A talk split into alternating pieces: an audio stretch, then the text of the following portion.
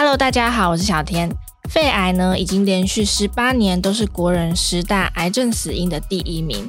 你知道吗？如果以统计数字来换算，相当于一天有四十几个人被宣告罹患肺癌。这一集我们就邀请到台湾肺癌权威、台大医院癌医中心分院副院长陈进兴医师接受我们的访问。医师好，小天好，各位观众朋友，大家好。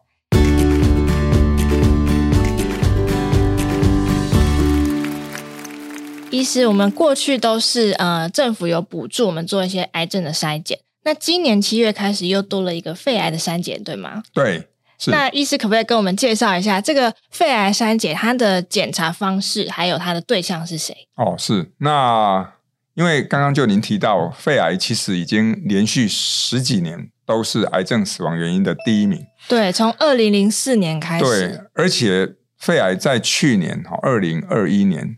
总共我们台湾呃，因为肺癌死亡的人数竟然超过一万人。嗯，好，大家都很在意 COVID nineteen。问题是 COVID nineteen 到目前为止，我们台湾也不过死亡八千多人。嗯，可是肺癌光去年的一年就死亡超过一万人。最重要的就是因为诊断的时候都大部分都是第四期，太晚来不及。那我们知道，呃，疾病的治疗一定是要早期发现、早期治疗。好，那目前唯一证实有效。可以早期发现肺癌的方法就是低剂量电脑断层。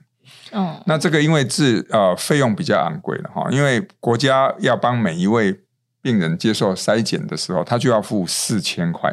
那这个比起之前我们的四癌筛检费用会增加很多。嗯，所以国家在针对这个肺癌高危险族群要做筛检的时候，目前的限制是稍微有严格一点。第一个就是要老烟枪，哦、所以老烟枪就是要三十烟年以上，哦、意思就是说有抽烟每天一包要抽三十年，如果每天两包要抽十五年，哦，这样子的老烟枪，然后男生五十岁以上才有补助。嗯，另外一个就是因为肺癌很容易透过家族遗传，遗传到下一代，所以目前是二等亲以内，所谓的二等亲就是父母、子女跟兄弟姐妹。那这个女生只要四十五岁，那男生还是五十岁以上，那国家可以两年补助一次，帮我们的民众。如果你是上述两个高危险族群，那我们国家可以免费帮大家做筛检。其实医师这样子说，是不是代表说我们肺癌的最危险的那个因素就是抽烟和基因，对不对？呃，对，事实上是这两个。但是我们肺癌其实如果单纯只有这两个因素，那可能我们国家的肺癌里面哦，一百个里面只筛得到四十个，嗯，有六十个筛不到，哦，因为肺癌还有非常多其他的原因，因为它有不同的种类，那对因素也不同。那医师通常会建议，哎，这个筛检或者是说以规定来讲哈，这个是多久一次啊？一般我们建议是高危险族群的人可以两年。做一次，两年做一次。不过哈，前提是说你检查起来都没有问题，嗯，都没有问题才会两年做一次。但是有的时候我们检查出来，譬如说，哎，肺部里面就是有小点的，嗯，譬如说已经零点六公分了，那这个时候就可以不用按照这个筛检，而直接到医院去用健保啊。如果你譬如说零点六公分的结节，那你就可以到医院去挂号，那医生可能在三到六个月。左右就会帮你安排下一次的追踪，啊，所以如果你已经有病变了，那就可以安排之后的追踪，就会用到健保的资源，就不用再利用筛检的资源。哦，了解。所以说，如果是完全没问题，那你要去做这个筛检，可以建议两年一次。是的。那如果说是哎是有发现一些什么东西，那最好还是依照医师的安排，啊、对，对不对？是，是。对。那医院现在有义务啊，参与筛检的这些医院，他就有义务。要帮检查出来有问题的民众安排后续的门诊跟治疗。嗯，了解。医师，您当初有推动这个肺癌筛检，是有没有什么契机或者是一些故事可以分享给我们观众？哦，其实哈，我本身哈一开始是胸腔外科医师，嗯，所以我们都是针对早期能够开刀的病人，哦，那可以靠我的双手把肿瘤切除干净啊，让病人不再复发。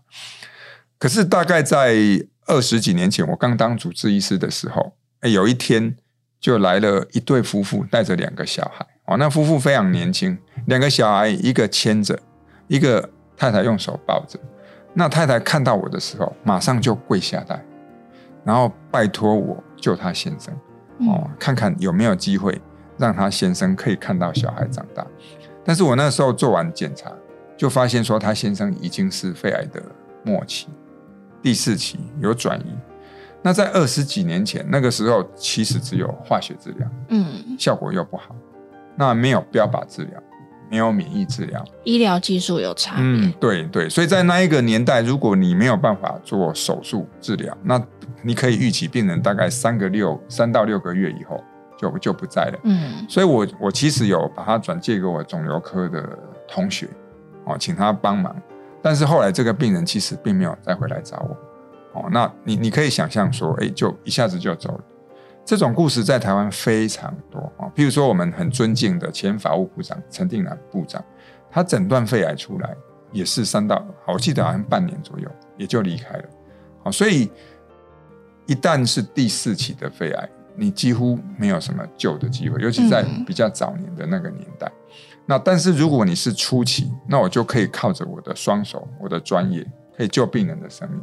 所以在那个时候，虽然可以开刀的病人很少，诶，可是我我我很多病人现在我还在追踪二十年，哦，那那看到他就会很开心，因为我很年轻的时候没什么病人，好不容易有一个病人要给我开肺癌，哦，那我很开心，就到现在。所以你你会发现这个落差太大，所以当病人即使是肺癌，如果是第一期，五年存活率啊，尤其一 A 期九十 percent 以上，嗯，但是如果是第四期。它的五年存活率不到十 percent，是十倍的差距，相差太多。就是对，所以那个时候我们其实就一直在想说，如果能够把这些末期的病人变成初期，那就是要有一个好的筛检工具，那你就可以改变这个人的一生，甚至于可以改变他的整个家庭。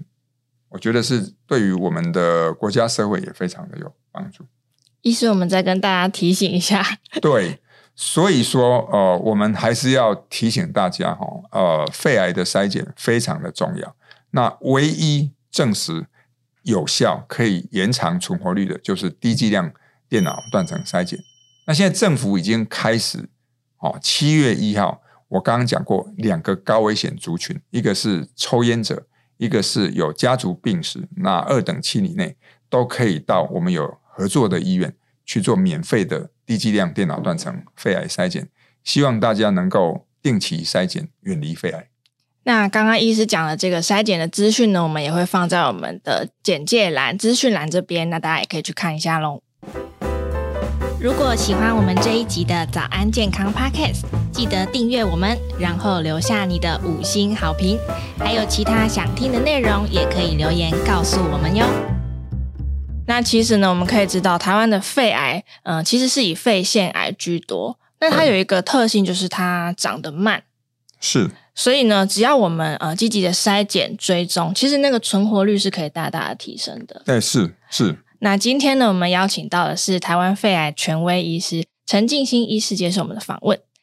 医师，你有一个很特别的，网络上有一个你很特别的一句话，说医师呢只走三条路，然后这三条路呢不是通往病房、诊间、开刀房，就是在研究室。您到底是怎么样 可以这么有动力，然后在工作上这么乐此不疲的感觉？哦，对啊，因为呃，我以前都只有在台大总院服务了哈，所以我太太每次都说我只走三条路哦，一条就是呃中山南路啊，中山南路就是我们从啊、呃，台大旧址跟西址的中间，那另外一条叫做徐州路，因为我家就住在徐州路的巷子里面啊、哦，那我就走路来上班。嗯嗯嗯。好，那另外一个就是说景福通道，就是我们新院区跟旧院区这样子哈，所以我大概就是在台大总院的附近啊活动。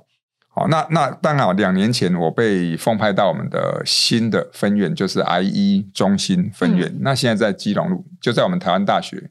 里面哈，所以呃，现在我大部分的时间就会在那边。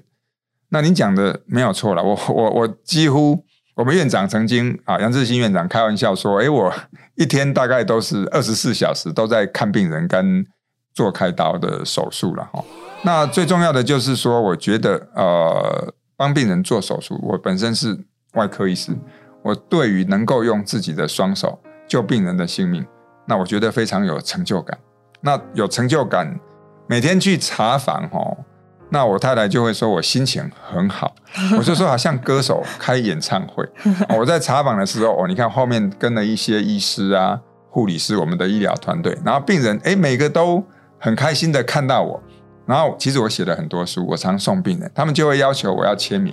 我说好像我们开演唱会明星一样，哦，那那个大家都要求你签名啊，甚至要合照，哦，那这个会让我非常的有动机来做这些事情。所以其实，嗯，大家都说哦，教授你好辛苦哦，就每天都来医院看病人哈，每天都来查房，哦，我就说哎，那个那个歌手哈，没有不喜欢唱歌的，就好像我唱歌一样，嘴巴张开我就可以做这些事情。所以我是觉得。非常开心，可以帮助别人，又有成就感。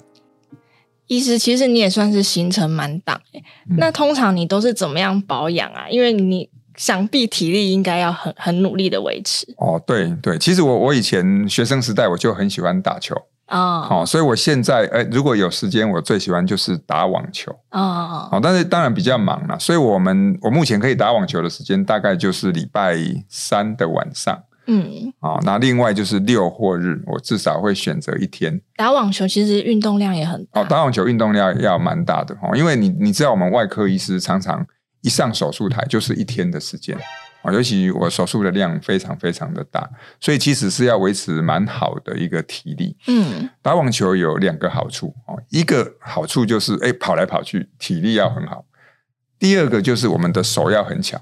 因为打网球不是只有凭借暴力哦，你那个球要把它打进对手那个小小的区域，哎，这个就是需要一些要控球，要控球，所以它对于我觉得了，对于我们这个外科医师要训练你手的灵巧还有体力，其实是一个蛮重要。嗯，但是有的时候真的是太忙了哈，比如说其他的时间，那我还是有一个跑步的习惯，我会在在家里跑跑步机。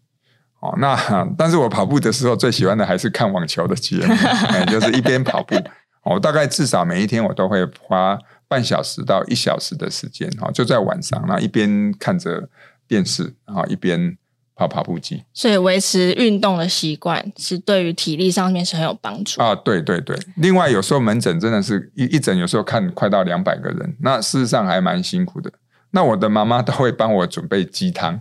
不是我妈妈，我妈妈以前会自己做，还有我岳母，然后我妈妈跟岳母现在年龄都大了，所以他们就会买那个外面买那个，但是炖的那个鸡汤，哎，给我补补充一下营养，补充一下营养。那我觉得是真的是蛮有帮助的，哦、就是真的，哎，喝完了之后精神会会比较好，就可以撑到下一个一百个。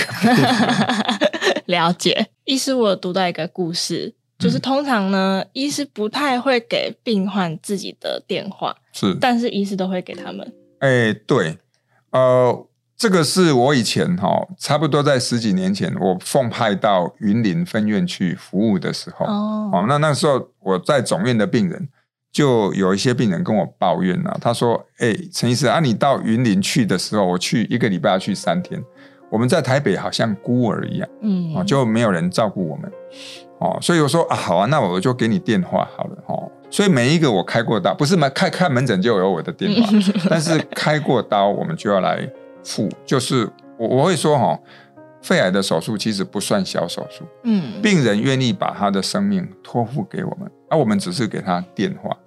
其实我发现这个好处很多，就就是几乎你不会有什么医疗的纠纷，因为当他出问题，他都找得到你。哦，哎，然后他会对你非常的信任，对，而且哈，我们的病人大部分都很可爱，他不太会随便找你，因为他会知道说，哎，陈医师也需要休息，也，啊、也是很忙，哦，所以他大部分，除非很紧急的事，要不然有的时候他就是传个简讯给你，啊，或者是写个 email 给你，那那另外还有一个，就是说我喜欢把病人都当做我的朋友，嗯，哦，那。那你看朋友就不是负担了，然后你的朋友他也会很珍惜，哦所以我觉得呃，我很乐意说，透过在这个看病的过程，哦跟病人做一辈子的朋友。这个医病关系其实是很难得的一件事情。那其实呢，肺癌已经是台湾的新国病了，但是它已经不是不治之症喽。医师刚刚有讲到，只要及早发现、及早追踪，那其实是可以大大的降低致死率的。希望大家都可以一起努力，然后一起战胜这个肺癌。那今天呢，我们就感谢医师来接受我们的访问，谢谢医师，谢谢谢谢小天。那节目我们就下次再见喽，拜拜。